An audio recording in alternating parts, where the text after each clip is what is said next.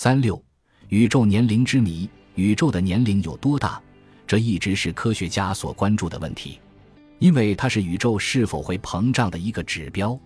测定宇宙年龄的方法有很多，用同位素年代法测量过地球的年龄为四十至五十亿年，月球年龄为四十六亿年，太阳年龄为五十至六十亿年。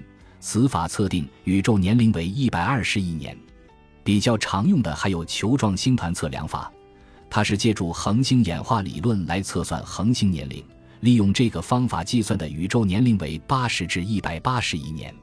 如果从测定的最老恒星的年龄约二百亿年来看，宇宙的年龄至少应在一百八十亿年以上。哈勃常数测定法是基于宇宙膨胀的观测事实确立的。在一个不断膨胀的宇宙中。测膨胀速度可通过红移量的测量来获得，测出临近星系与我们的距离，再由此标定红移与距离的关系，就可提供宇宙的尺度，进而计算宇宙的年龄。